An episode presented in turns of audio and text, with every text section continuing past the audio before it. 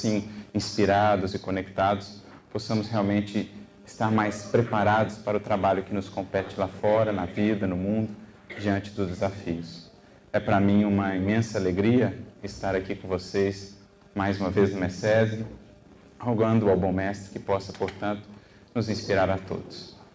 O benfeitor Emmanuel, no prefácio da obra No Mundo Maior, nos convida a uma reflexão das mais interessantes. O título desse prefácio, aliás, abrindo aqui um parêntese, os prefácios de Emmanuel às obras de André Luiz são geralmente dos mais ricos são geralmente portadores de reflexões muito proveitosas que nos auxiliam já de pronto a entender toda a dimensão e a proposta da obra que André Luiz vai trazer em cada ocasião. Por isso, essa abertura de Emmanuel é já uma preparação para que a gente possa alcançar toda a dimensão do que André Luiz tem a nos dizer. Mas esse prefácio intitulado Na Jornada Evolutiva traz a cada um de nós reflexões muito importantes. Porque Emmanuel diz: todos os dias, dos mais diversos recantos da Terra, partem viajores humanos em busca do país da morte. Aos milhares. Segundo alguns dados, algumas contas que a gente pôde ver, uns estimam em torno de 150 mil, outros 200 mil, outros algum, algum pouco mais, mas enfim, milhares, dezenas e dezenas de milhares de viajores humanos todos os dias demandam o país da morte. Oriundos das mais diversas regiões, das mais diversas condições culturais, religiosas, enfim, com as mais diferentes bases, perspectivas quanto à vida, quanto a si mesmos e quanto ao universo desde a tribo mais isolada à cidade mais populosa do mundo, desde os centros de cultura às vilas mais singelas. Corações, diariamente, estão demandando o mundo espiritual. Raros, no entanto, diz Emmanuel, viveram realmente nos montes superiores da consciência edificada. Raros foram aqueles que conseguiram fugir, digamos assim, a, ao comum, ao mais geral da humanidade e ascenderam aos montes da exemplificação efetiva, da fidelidade diante da lei divina, da consciência realmente iluminada e da vivência do bem e do amor. A grande maioria de nós vive ainda oscilando entre momentos em que conseguimos subir um pouco nos pequenos montículos de uma consciência um pouco mais elevada, de momentos de mais consciência, testemunha, exemplificação. Mas a grande maioria de nós ainda vive, geralmente, nos vales das paixões, das revoltas, da rebeldia perante a lei divina, da inconsciência quanto às nossas potências, à nossa destinação, da ignorância de um modo geral. Oscilamos, mas numa medida geral, a grande maioria das consciências de Emmanuel é ou apresenta aquelas condições das consciências ainda em busca ou ainda não despertas para as finalidades últimas da vida. E naturalmente que cada uma vai ter as suas perspectivas quanto àquilo que lhes espera nesse país da morte nesse destino que é comum a todos nós. O destino, não a condição nesse destino. Todos um dia para lá iremos, todos um dia, todos um dia faremos essa grande jornada. Mas cada um consegue entrever, cada um cultiva determinadas perspectivas sobre aquilo que lá vai encontrar.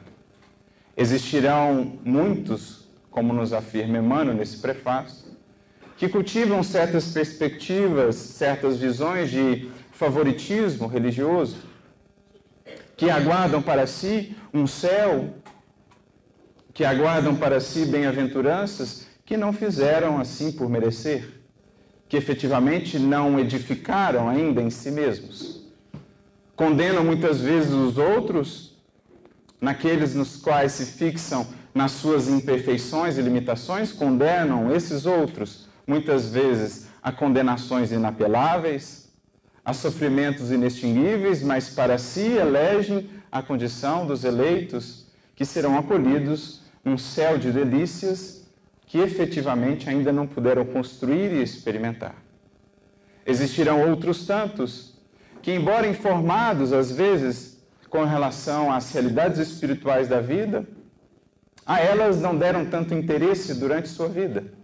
Estiveram mais fixados nos interesses materiais e pouco, quase nada efetivamente pensaram no mundo espiritual, naquilo que lhes aguarda. Portanto, no momento da partida ou nas vésperas, a dúvida, a angústia, o temor. Outros tantos consideram que no túmulo encontrarão o fim de tudo. O fim das relações, o fim da consciência, o fim de suas memórias, o fim dos seus afetos, em cruzando os pórticos do túmulo, para eles, o nada. A negação, o fim, a noite escura, densa e silenciosa. Será que conseguimos mensurar quantas não são as diferentes condições dos seres que todos os dias aportam nesse mundo espiritual? Seres com as mais diversas bagagens, com as mais diversas é, culturas, com as mais diversas perspectivas. E é nesse contexto, portanto, que Emmanuel nos traz a grande pergunta. Ele diz: onde albergar a estranha e infinita caravana? Como designar a mesma estação de destino a viajantes de cultura, posição, bagagem tão diversas? Ou seja, diante desse quadro tão diverso de consciências, de indivíduos que aportam diariamente no mundo espiritual, como definir de maneira rígida, de maneira muito fixa, estações similares ou as mesmas estações para indivíduos tão diferentes? No desenvolvimento do seu espírito, no desenvolvimento da sua compreensão, da sua consciência. Como fazê-lo? Como ele vai dizer mais adiante, como avaliar por bitola única recipientes tão heterogêneos? Somente a nossa visão superficial, ao longo dos séculos aí de construção de uma visão teológica não amparada e não ancorada, assim propriamente nos fatos, numa visão mais racional, é que pôde definir, por exemplo, posições ou condenações rígidas e fixas, eternidade afora, para essas consciências. Como pensar num Criador que, incentivando a criatura à esperança, ele mesmo desespera ou perde a esperança de resgatar determinados filhos seus que se equivocaram, que tropeçaram no caminho? Como conceber o mestre emissário do Criador ao nos falar de esperança, quando o quadro da criação pudesse assim conceber a desesperança para a eternidade? Como falar de penas e condenações inapeláveis se palavras como regeneração, misericórdia e amor estão gravadas a caracteres de fogo no dicionário divino? Só mesmo a nossa visão, ainda superficial, poderia assim estabelecer duas definições possíveis apenas para toda essa caravana imensa de seres que todos os dias entram na vida espiritual. O Espiritismo, portanto, vai convidar-nos a renovar por completo esse nosso olhar para o que se passa, o que se processa depois da morte. Como também vai nos trazer de maneira sintética e profunda Leon Denis no seu livro, o seu livro Síntese, a sua primeira obra magna. O Espiritismo vai, com os elementos, com a pesquisa que estabelece, abrir para nós novos horizontes, um novo quadro da vida espiritual. E é esse um dos intuitos da obra de André Luiz, por exemplo, essa obra que Emmanuel prefaceia, faz o prefácio aqui, no mundo maior, nada mais vai nos fazer ou nos convidar a fazer senão isso. Jornadearmos com André Luiz, neste caso Calderaro, por esse mundo maior, por essa vida que aí está, a vida espiritual, a nos cercar incessantemente, por essa vida que pulula, que abunda ao nosso redor e que muitas vezes não conseguimos ver ou entender, pelo menos até o advento do Espiritismo. Muito mais difícil nos era compreender o que lá se processa. Por isso, mais adiante, Emmanuel diz-nos o seguinte: a missão de André Luiz, porém, é a de revelar os tesouros de que somos herdeiros felizes na eternidade. Riquezas imperecíveis, em cuja posse jamais entraremos, sem a indispensável aquisição de sabedoria e de amor. De certo modo, portanto, já relacionando aquilo que lá encontraremos com aquilo que aqui edificamos. Porque esse será um conceito chave para a perspectiva da vida espiritual que o Espiritismo vai nos trazer. A relação estreita, íntima, intrínseca que existe entre a vida que nos aguarda lá e a vida que vivemos e construímos aqui. Para isso, não lidamos em milagrosos laboratórios de felicidade improvisada, onde se adquiram dotes de vil preço e ordinárias asas de cera ou seja, não há conquistas fáceis, não há escambo na criação divina. Não são as asas que o espírito purificado um dia adquire, asas de cera, como no caso de Ícaro. Asas que se derretem logo diante do sol da verdade. Essas são as asas das nossas ilusões, das nossas antigas concepções, mas as asas que o espírito há de um dia desenvolver e com elas planar aos altos patamares da criação, às altas esferas da vida abundante que nos esperam, essas são asas legítimas por nós tecidas ao longo dos períodos multisseculares, ao longo da imensa jornada de ascensão. Por isso, ele, ele acrescenta: somos filhos de Deus, em crescimento, seja nos campos de forças condensadas, quais os da luta física, seja nas esferas e energias sutis, quais as do plano superior, os ascendentes que nos presidem os destinos são de ordem evolutiva, pura e simples, com indefectível justiça a seguir-nos de perto à claridade gloriosa e compassiva do divino amor. Portanto, sem milagres, sem mágicas, sem superstições, sem expectativas ilusórias.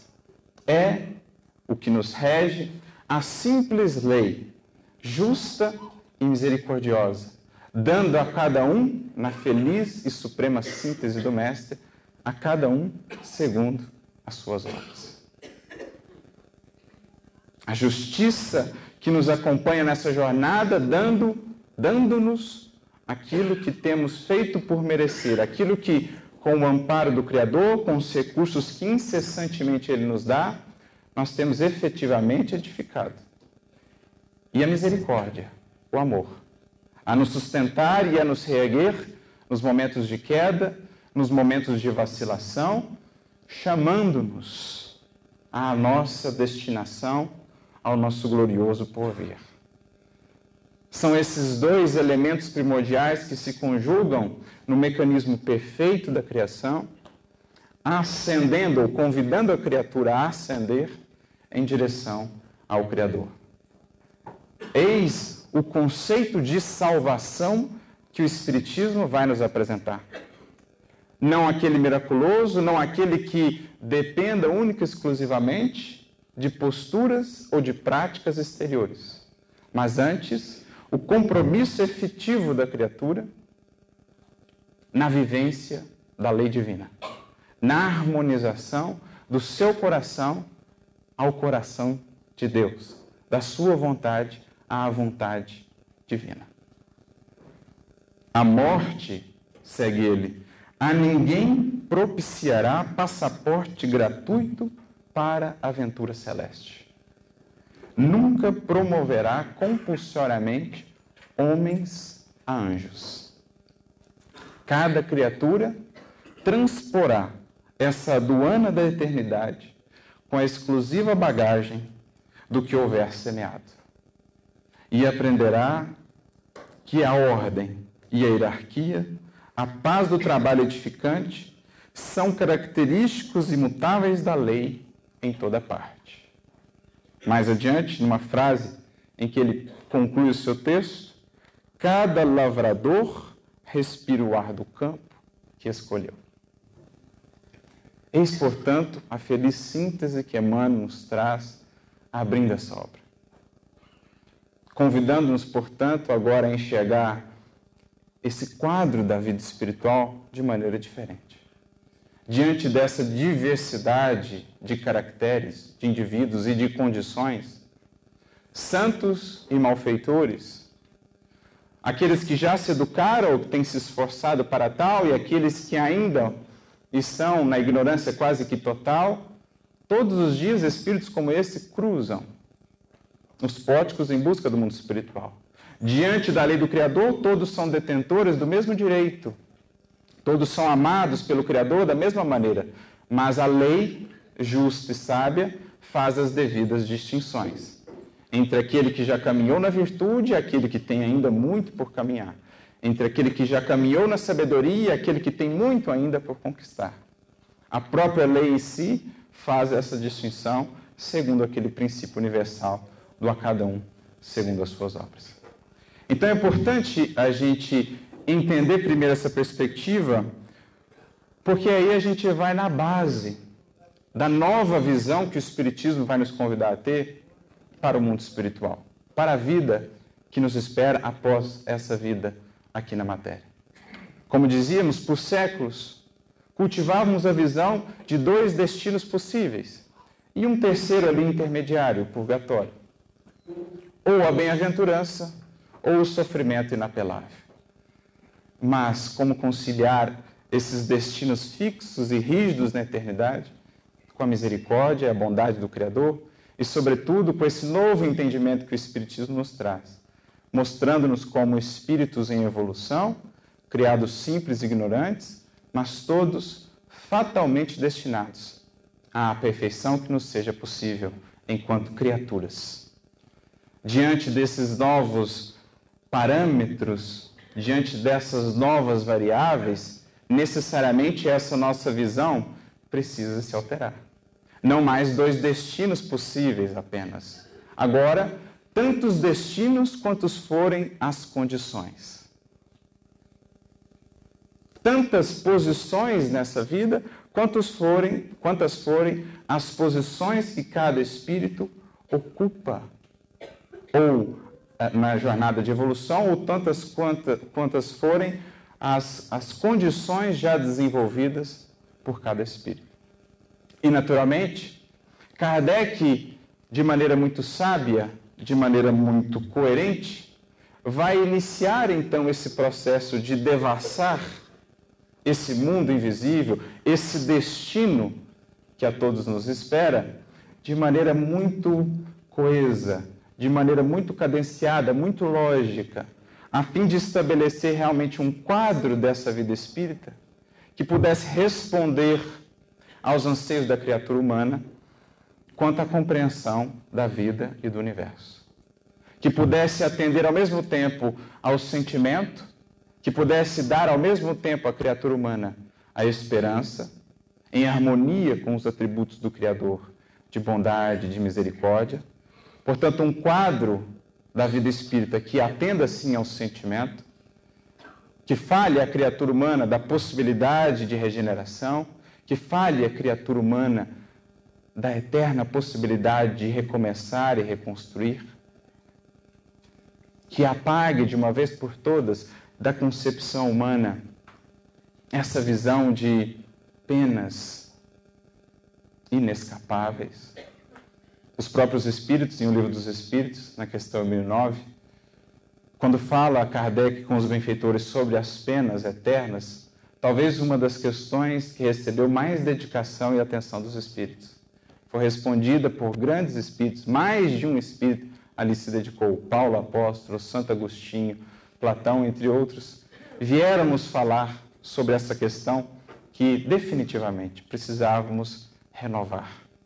Então, atende ao mesmo tempo ao sentimento, esse quadro que Kardec, em auxílio ou em conjuntura, em conjunção com os espíritos, vai nos trazer, mas atende também à razão. Atende também esse anseio da criatura humana por compreender as coisas, por apoiar-se numa fé que compreende, que raciocine, por isso sólida, por isso segura. Há um anseio da criatura humana por, enfim, superar o tempo daquela fé cega, daquela fé impositiva. Então, esse novo quadro de Kardec vai atender, ao mesmo tempo, esses dois anseios da criatura humana. E é nesse sentido que é um artigo muito interessante dele, na Revista Espírita de abril de 1859, justamente intitulado Quadro da Vida Espírita. Como foi que Kardec e a doutrina espírita foram construindo esse quadro, de maneira que ele se nos apresentasse assim, com tanta clareza. Que ele pudesse ter realmente essa base sólida, de modo a impactar na vida da criatura, aqui e agora. De modo que ela pudesse realmente ver aquilo que lhe espera, para melhor conduzir-se aqui, para melhor preparar-se aqui para aquilo que lá espera. Para que ela pudesse realmente aproveitar o presente na construção do futuro, da vida futura. Por isso, em determinado momento desse artigo, Kardec vai dizer: em suma, o que se faz e o que se vê nesse mundo que nos espera a todos? Esse era um questionamento que ele próprio tinha. Da posição de cético que adotava no início, aos poucos vencendo os véus aos poucos devassando esse novo mundo, não só o mundo espiritual, mas um novo mundo de ideias que se lhe abria, ele também trazia no seu coração essa pergunta. E como era característica sua, precisava de respostas claras, coerentes. Precisava de algo que fosse sólido, para que pudesse realmente pacificar o seu coração e utilizar essa concepção na construção desse edifício da doutrina. Então ele prossegue: Disse que ninguém voltou até agora para nos dar informações. Eis aí um erro, e a missão do Espiritismo é precisamente esclarecer-nos sobre esse futuro. Ainda hoje, quantas vezes não se ouve Ninguém voltou para nos dizer como lá é, como as coisas lá funcionam. Quantos corações com os quais vamos cruzando o caminho, cruzando os nossos passos, assim não procedem. Relegam essa reflexão para o amanhã, relegam essa reflexão para o momento talvez da transição. Quando se se esforçassem um pouquinho mais, se abrissem as suas perspectivas, veriam que não só vieram muitos já nos dizer como lá é, como também esse quadro foi construído de maneira tão sólida ou tão coesa que quase que como podemos tocar, nos transportar para essa vida e vislumbrar o que lá se processa. Então Kardec aqui frisa que um dos papéis do Espiritismo, uma de suas missões principais, na renovação de antigas concepções religiosas do mundo, especialmente no âmbito do cristianismo, é renovar para nós essa ideia de que não é possível penetrarmos nos véus da morte, dessa antiga esfinge que muitas vezes traz à criatura humana angústia e temor. É precisamente um uma das missões do Espiritismo esclarecer-nos sobre esse futuro, fazendo-nos, até certo ponto, tocá-lo e vê-lo não mais pelo raciocínio, mas pelos fatos. graças às comunicações espíritas, isso já não é uma presunção, uma probabilidade sobre a qual cada um imagina à vontade, os poetas embelezam com as suas ficções ou semeiam de imagens alegóricas e enganadoras. É a própria realidade que nos aparece, pois são os próprios seres do além-túmulo que nos vêm descrever a sua situação e dizer-nos o que fazem, permitindo-nos, por assim dizer, assistir a todas as peripécias de sua nova vida. Então, aqui está uma guinada fundamental que o Espiritismo dá nesse estudo da vida após a morte, daquilo que nos espera. Porque até então, esse estudo estava muito mais baseado na elucubração deste ou daquele pensador, deste ou daquele teólogo, que sentado em seu gabinete em seus momentos de reflexão, então concebia como talvez poderia ser esse mundo que nos espera. Ah, o céu é assim formado por sete esferas, por sete níveis. Ah, o inferno é assim formado por, por essa composição, por essa configuração. Mas de onde nasciam geralmente essas concepções? Senão de sua imaginação. Não estavam ancoradas em fatos, não possuíam base segura e por isso muitas vezes não encontravam nas consciências ou não se fixavam nas consciências com aquela firmeza de uma fé que raciocinou, de uma fé que compreendeu, de uma fé que se apoiou também nos fatos, naquilo que a vida, naquilo que o universo nos traz, para fazermos a leitura da criação e das suas leis. Alguns outros pensadores, filósofos ou poetas, como ele aqui diz, Chegaram inclusive a ter experiências mediúnicas, experiências desse mundo espiritual. Grandes místicos, grandes espiritualistas que lá foram, que visitaram o mundo espiritual, mas que se apoiaram tão só exclusivamente nas suas perspectivas. Perspectivas individuais necessariamente moldadas pelas suas concepções religiosas, pelas suas maneiras de enxergar o mundo pelos seus preconceitos, pelos limites da sua compreensão. Então, em todos os tempos, tivemos esses poetas espiritualistas que até visitaram o mundo espiritual e de lá trouxeram seus informes. Apresentaram-nos quadros, como Dante, por exemplo, alguns místicos, santos. Mas quando vamos ler os seus relatos, vemos que muitas vezes há ali uma lente enxergam o mundo espiritual e a realidade espiritual a partir da lente de concepções, de preconcepções que já possuíam. E, portanto, filtram a realidade pelo filtro pessoal. Qual é a grande sacada, portanto, de Kardec, naturalmente inspirada pelos espíritos? Diluir as influências pessoais diluir as influências do meio, as influências culturais, as diferentes perspectivas no todo da universalidade. Buscando várias fontes e vários mananciais, Kardec necessariamente filtrava influências e perspectivas pessoais, para daí extrair a síntese. Aquilo que repontava em várias partes, de origens diferentes, de médiums diferentes, de visões culturais diferentes, mas que ainda assim encontrava harmonia, então ali estava algo realmente seguro. Ali estava algo realmente filtrado por esse controle universal, onde se apoia a força e a autoridade da doutrina espírita. Esse quadro que o Espiritismo nos traz da vida espiritual é assim tão coeso, é assim tão coerente, por conta desse processo altamente inteligente que Kardec se utilizou para fazer essa pincelada da vida espiritual. Nem mesmo ele próprio se colocou na posição do filtro maior.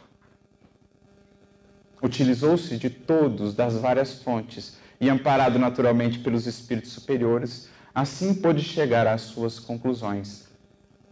Assim pôde acompanhar os espíritos das mais diversas condições do mundo espiritual, entendendo inclusive que nem mesmo os espíritos comunicantes sabiam eles, todos eles, do verdadeiro funcionamento da vida espiritual. pois que alguns até mesmo não se consideravam sequer mortos. Como um espírito como esse pode ser a fonte suprema para analisarmos a vida espiritual se sequer a reconhece como tal? Então ele foi percebendo que eram eles como nós. Haviam alcançado determinada faixa de compreensão. Aprendia ele tanto com aqueles que estavam nas faixas mais inferiores da vida espiritual, como aqueles que mais elevados conseguiam abarcar uma dimensão maior de entendimento. Mas ele foi juntando tudo isso como as várias peças de um quebra-cabeça. E eis então que o quadro se fez. E basicamente esse quadro vai nos mostrar que a vida no mundo espiritual, a fim de que possa ser entendida, deveremos primeiramente entender três palavrinhas essenciais que moldam, que definem a vida espiritual como a condição do espírito que lá está. Sem entendermos pensamento, vontade e sintonia, impossível se nos torna compreender a vida espiritual. Porque, em sendo ela lá o mundo espiritual, a matéria do qual é formado, porque é um tipo de matéria, matéria mais sutil, matéria mais plástica, moldável. Sendo ela assim tão flexível, essa vida no mundo espiritual, não conseguiremos entender aquilo que cada espírito sente, vê, experiencia lá, se não entendemos o espírito nos seus atributos fundamentais, vontade e pensamento, como o formador desse mundo espiritual que lá encontra. Kardec, por exemplo, no capítulo 14 do livro A Gênese, no item 14, vai nos falar da atuação do pensamento sobre os fluidos. E ele vai dizer que para o espírito, o pensamento e a vontade são o que as nossas mãos aqui, enquanto encarnados, representam para nós. Se aqui moldamos, exercemos, criamos, fazemos, escrevemos, concebemos, utilizando os nossos membros do nosso corpo, os espíritos assim não atuam, atuam antes pelo pensamento e pela vontade, que são as forças por meio das quais ele molda, ele cria a sua realidade no mundo espiritual. Ele forma objetos, ele dá forma a esse fluido, agrega, separa, dá características distintas, muitas vezes sem que ele mesmo saiba como o processo se opera. Kardec mesmo vai dizer, falando a respeito disso, no livro dos Médios, no capítulo 8, Laboratório do Mundo Invisível, que muitas vezes o espírito, por exemplo, aquele espírito que está ainda muito aferrado à materialidade, não sabe que aquilo que ele vê é criação sua. Ele não entende o processo, mas o pensamento, como força criadora por excelência, atuando no fluido do mundo espiritual, que é volátil, que é flexível, opera, cria, cria objetos, por exemplo, formas, a forma pela qual se apresenta, com os mesmos experimentos que trazia do processo de desencarne, por exemplo, se lembrarmos o caso interessante do avô de André Luiz, que é tratado nessa obra, no Mundo Maior, no capítulo 18, André visitando as regiões densas do mundo espiritual. Ali vê um conjunto de espíritos que se aferravam, se apegavam a fragmentos de lama, mas não percebiam porque na sua criação aliviam moedas, tesouros, ouro ao qual se apegavam o pensamento fixado naquilo que lhes atraía a mente, naquilo que lhes ocupava o sentimento e o coração, criava a sua realidade, moldava a sua realidade. Então não há como entender as várias nuances, as várias experiências possíveis que variam ao infinito no mundo espiritual sem entendermos o pensamento e a vontade como essas forças criadoras da realidade que o espírito lá encontra. Não há como entendermos as várias nuances e matizes da experiência espiritual sem compreendermos que as sensações e a capacidade de percepção do espírito variam ao infinito, segundo a sua condição de desmaterialização ou não. Cada espírito na vida de além-túmulo vai enxergar a realidade segundo a luz que já pôde acender por dentro. Quanto maior a luz da consciência, quanto maior a luz da sabedoria, do amor e da virtude, mais se amplia o seu raio de compreensão da vida no mundo espiritual, como também a sua acuidade, as suas possibilidades de percepção. Como Emmanuel vai dizer, uma mensagem muito interessante que está no livro Roteiro, capítulo 29, intitulada Além túmulo ou Além da morte. Cada inteligência no mundo espiritual só vai alcançar a periferia dos círculos de valores e imagens dos quais se tornou o foco ou centro gerador. Ninguém vive numa situação em que ainda não concebe. Diante das nossas capacidades de autoprojeção, ali, dentro dessas capacidades, erguem-se os nossos limites de experiência no mundo espiritual. Em suma, ele vai dizer: cada ser atinge a vida até onde a onda do seu pensamento possa alcançar. Olha que definição linda. Imaginemos só uma vela. Uma vela com seu pequenino lume vai dar-nos ou trazer-nos um determinado raio, uma determinada esfera de visão. Coloquemos ao lado dessa mesma vela uma lâmpada. A lâmpada, com maior potência, com maior luz íntima, com maior luz característica, vai abarcar o mesmo horizonte da vela, mas um horizonte ainda maior. Envolve aquele horizonte da vela, mas ainda amplia essa sua capacidade de apreensão. Assim se dá no mundo espiritual. Vamos percebendo que, no fundo, o mundo espiritual é a projeção de nós mesmos. A vida que lá encontramos é a vida que internamente cultivamos.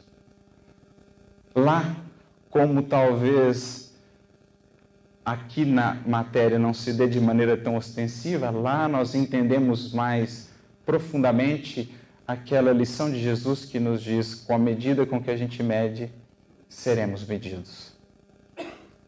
Isto é, com quanto o Espírito já conseguiu acender da sua luz, é com isso que a vida espiritual lhe terá em termos de perspectivas, de percepções, de sensações.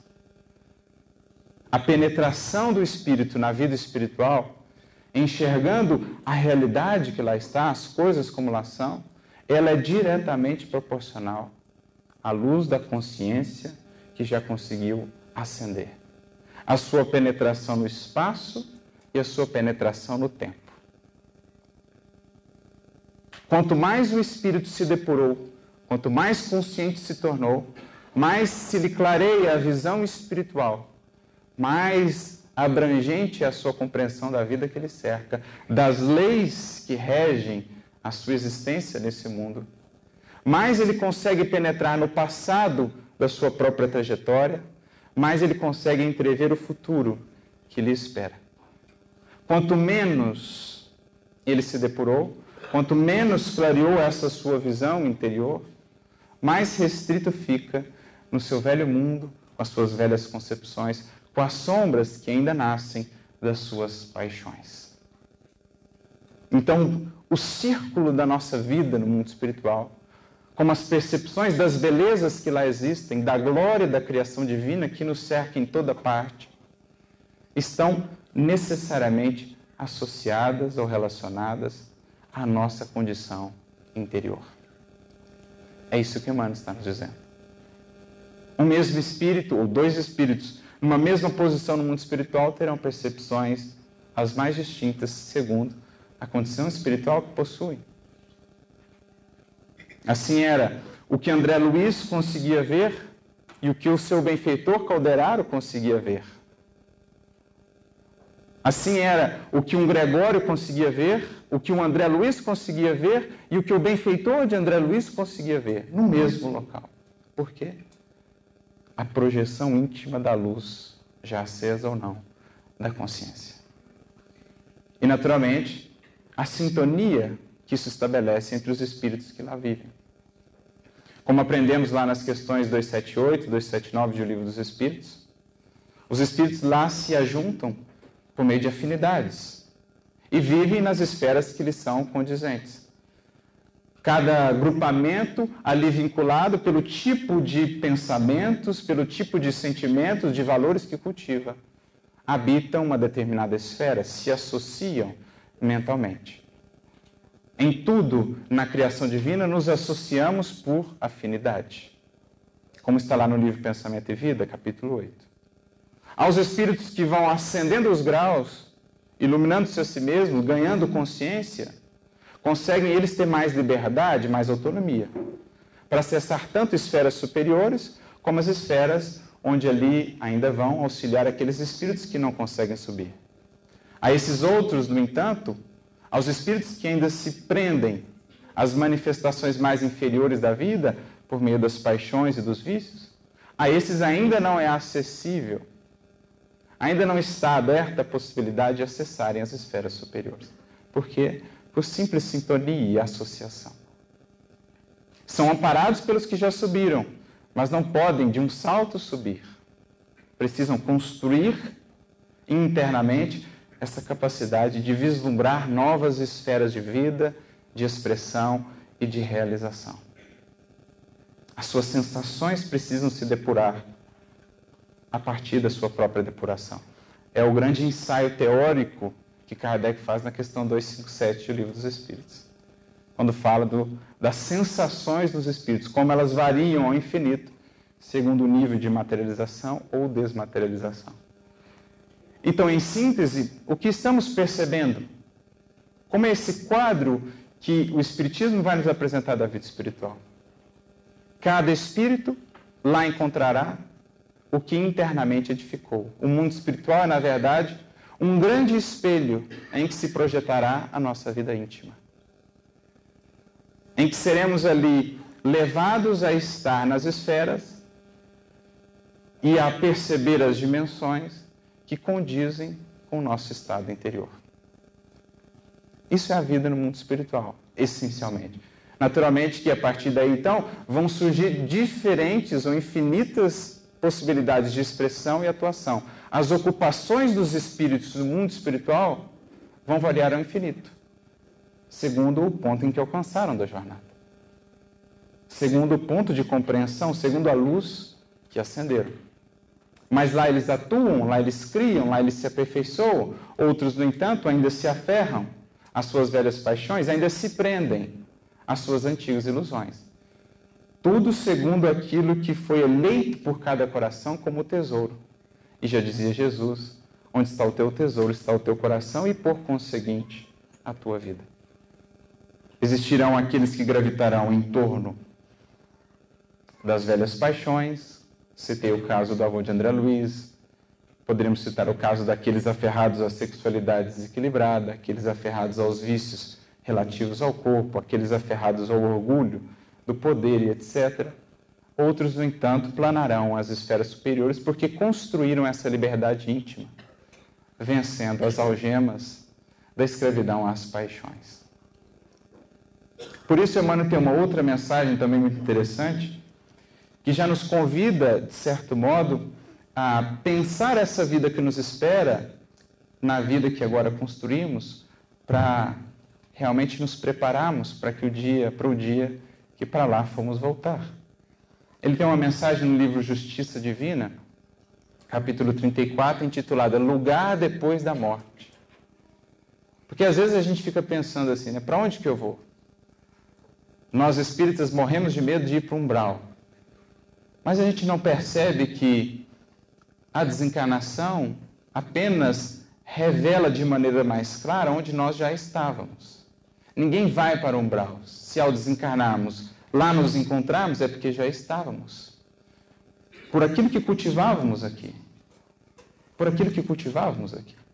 Então, nessa mensagem, ele traz alguns exemplos interessantes, algumas analogias. Ele diz assim: a serpente, quando retida para observações, depois que ela é liberada, para onde ela vai? Diz ele, em busca do seu covil.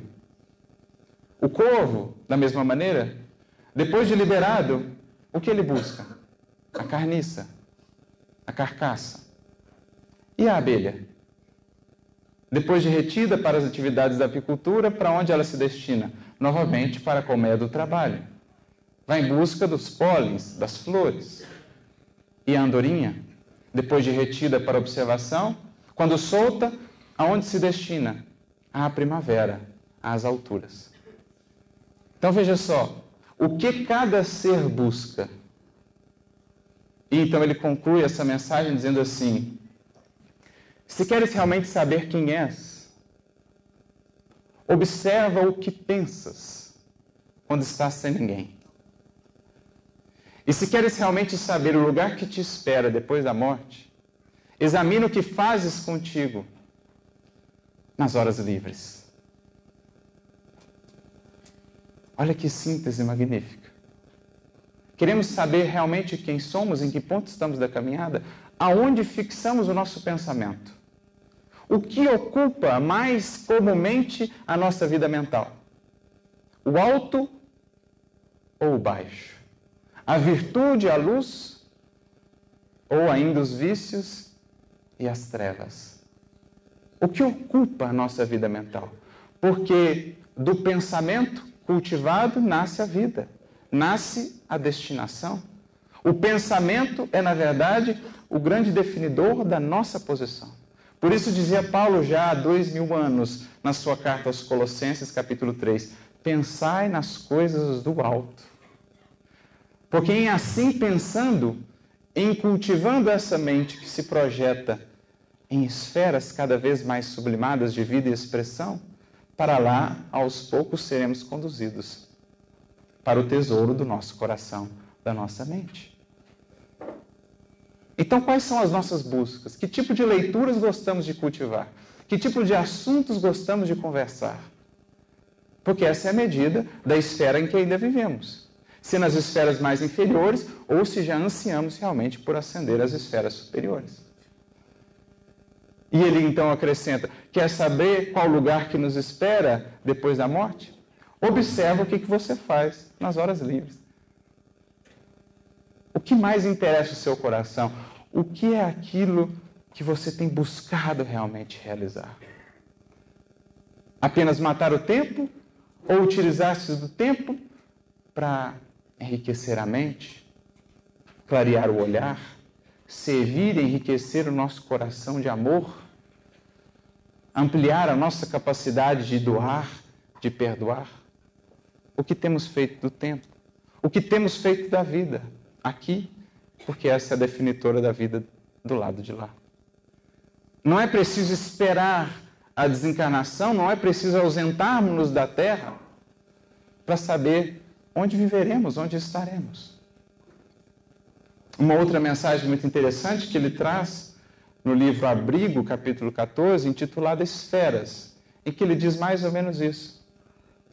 Não é preciso que nos ausentemos da terra para perceber as múltiplas moradias que existem. Essas diversas moradias já começam aqui, na Terra mesmo, porque cada mente vive numa esfera na esfera dos valores, dos ideais, dos sentimentos aos quais se ajusta.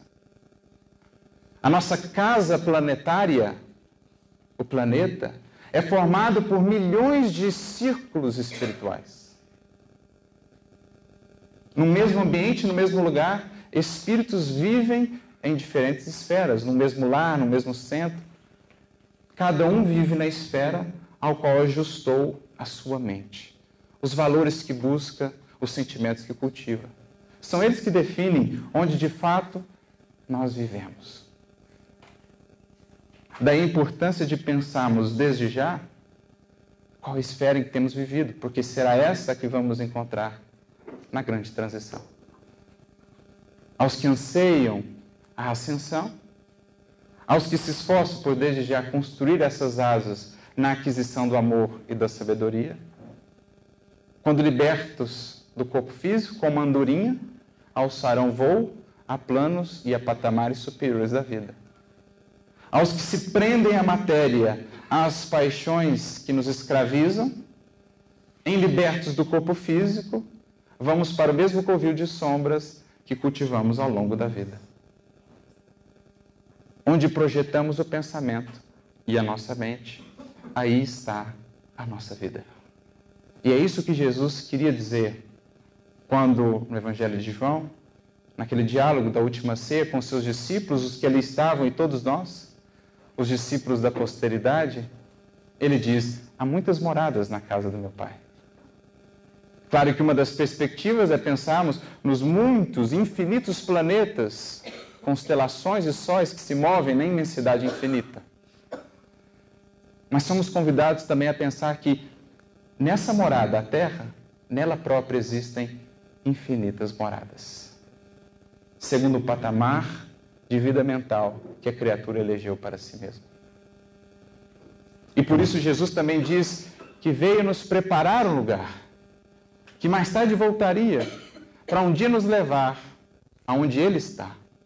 Em outras palavras, Jesus, com seu Evangelho, veio nos ensinar a galgar esses degraus, a buscar essas esferas de vida abundante que nos esperam a partir das suas lições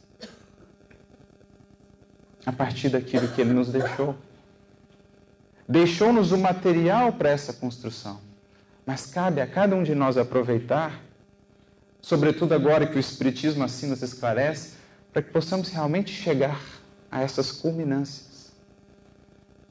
Vejo particularmente nessa promessa de Jesus de um dia voltar para nos pegar e nos levar aonde Ele está, vejo ali particularmente uma promessa também do Consolador que viria melhor nos explicar essa vida, o que nos espera, mas também nos incentivar a relembrar dos seus ensinos, resgatar a sua mensagem, para que, ancorados e amparados nela, pudéssemos galgar os degraus da vida, que se manifesta em múltiplas expressões. Jesus veio nos infundir nova vida àqueles que o quiserem acolher aqueles que, à luz dos seus ensinamentos, quiserem se transformar, mesmo vivendo aqui na matéria, já estarão por antecipação passando a vibrar em climas mais amenos, em condições mais serenas de vida, porque já projetados em pensamento a esferas superiores. E naturalmente, quanto mais clara se faça essa nossa ideia do que lá nos espera, mais força transformadora essa visão trará para a nossa vida. É o que Kardec, num outro artigo muito interessante, agora no livro Obras Póstumas, lá na primeira parte, capítulo 17, intitulado A Vida Futura, Kardec vai comentar, falando dessa imagem cada vez mais precisa desse mundo, dessa vida que nos espera, na imensa força moralizadora que essa visão tem, porque transforma a nossa vida aqui, transformando por conseguinte a vida que nos espera lá. Ele fala disso também no capítulo 2 do Evangelho segundo o Espiritismo, no item 5, ponto de vista.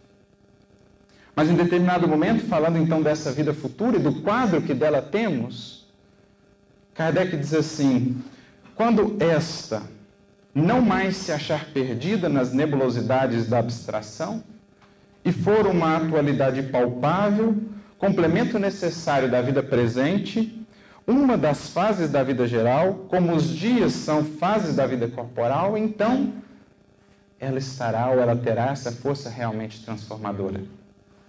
Quando o homem vir o presente, reagir sobre o futuro pela força das coisas, e, sobretudo, quando compreender a reação do futuro sobre o presente, olha que interessante. O presente como construtor do futuro, mas também a reação do futuro no presente, a partir dos novos valores que passamos a ter quando entendemos o futuro que nos espera.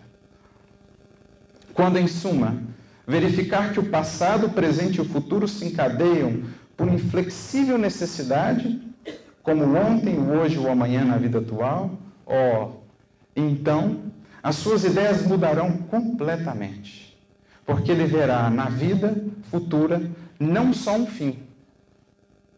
A vida espiritual não é só um fim, mas também um meio, não um efeito distante, mas também atual. Então, igualmente, essa crença exercerá sem dúvida e por uma consequência toda natural ação preponderante sobre o estado social e sobre a moralização da humanidade. Esse quadro preciso, claro, lógico e profundamente consolador da vida espiritual que a doutrina nos apresenta, quando bem compreendido, tem todo esse poder para a alma de transformação, de moralização. Vamos compreendendo esses horizontes que nos esperam e nos inspirando a partir da mensagem de Jesus explicada pelo Espiritismo a galgar, a subir esses degraus em direção à vida abundante. Por isso, ainda naquela mensagem do livro Abrigo, capítulo 14, Esferas, Emmanuel vai nos dizer que Jesus, quando veio ter conosco, em nos socorrendo na terra, veio ampliar-nos os horizontes e aperfeiçoar-nos o espírito, para que a nossa esfera individual e coletiva se engrandeça gradativamente. A nossa esfera de realização e de compreensão da vida. Diz-nos ele que Jesus, através da sua boa nova, nos convida diariamente, em cada oportunidade cotidiana que a vida nos traz, a construir essa esfera superior, ou uma esfera superior, em que nos cabe marchar para Deus. É isso que ali está sintetizado naquela promessa do bom mestre. Vim, voltarei para preparar-vos lugar. Credes em Deus, crede também em mim, porque na casa de meu Pai há muitas moradas. Tantas quantas sejam as condições de cada coração e de cada ser.